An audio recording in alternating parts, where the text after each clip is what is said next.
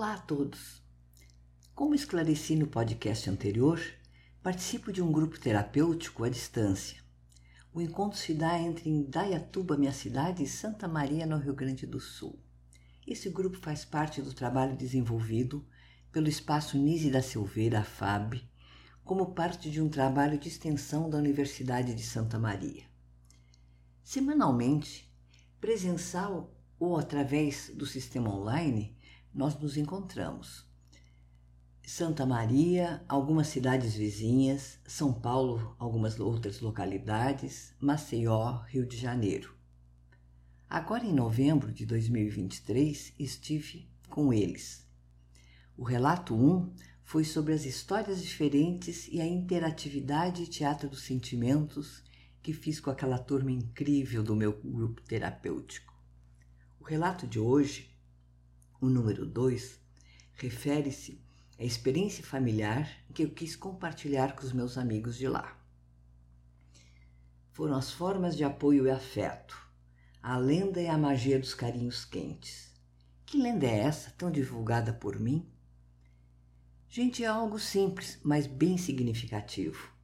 Boas lembranças, boas histórias contadas formam laços de afeto entre as pessoas e o meu objetivo naquele encontro foi exatamente este: passar para cada um dos meus amigos uma história vivida, um afeto a ser distribuído.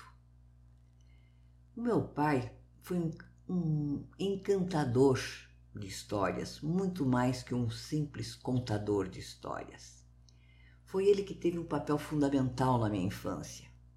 Através de contos de fadas, magias, ia me agasalhando de carinho e ajudando a superar meus medos que eram intensos, que eu tive desde a mais tenra idade. Essa é uma das suas histórias. Havia em uma vila distante uma velhinha de costas encurvadas que carregava um cesto. Muitos tinham medo dela por suas vestes andrajosas. Lembro até hoje eu descobrindo que um vestido andrajoso era um vestido esfarrapado.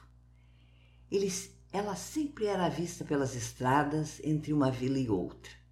Os adultos a olhavam com certo desprezo, mas as crianças já tinham se acostumado a vê-la por perto. Mais ainda, eles sabiam pelo seu olhar cristalino que ela era pura bondade.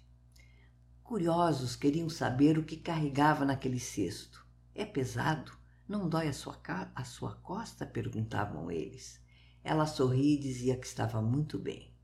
Um dia, entre brincadeiras, sobe e desce em árvores, uma das crianças caiu. Chorou muito e seus amigos não sabiam o que fazer. Eis que aparece a velhinha.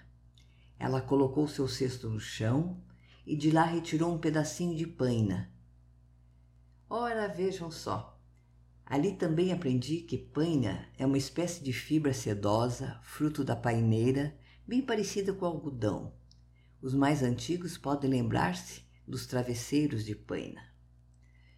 Não via corte ou machucado grave, mais susto que qualquer coisa.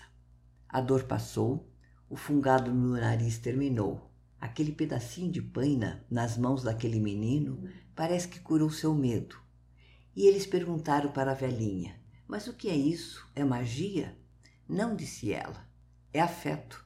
Nesse cesto eu carrego montinhos de afeto e vou distribuindo para quem precisa.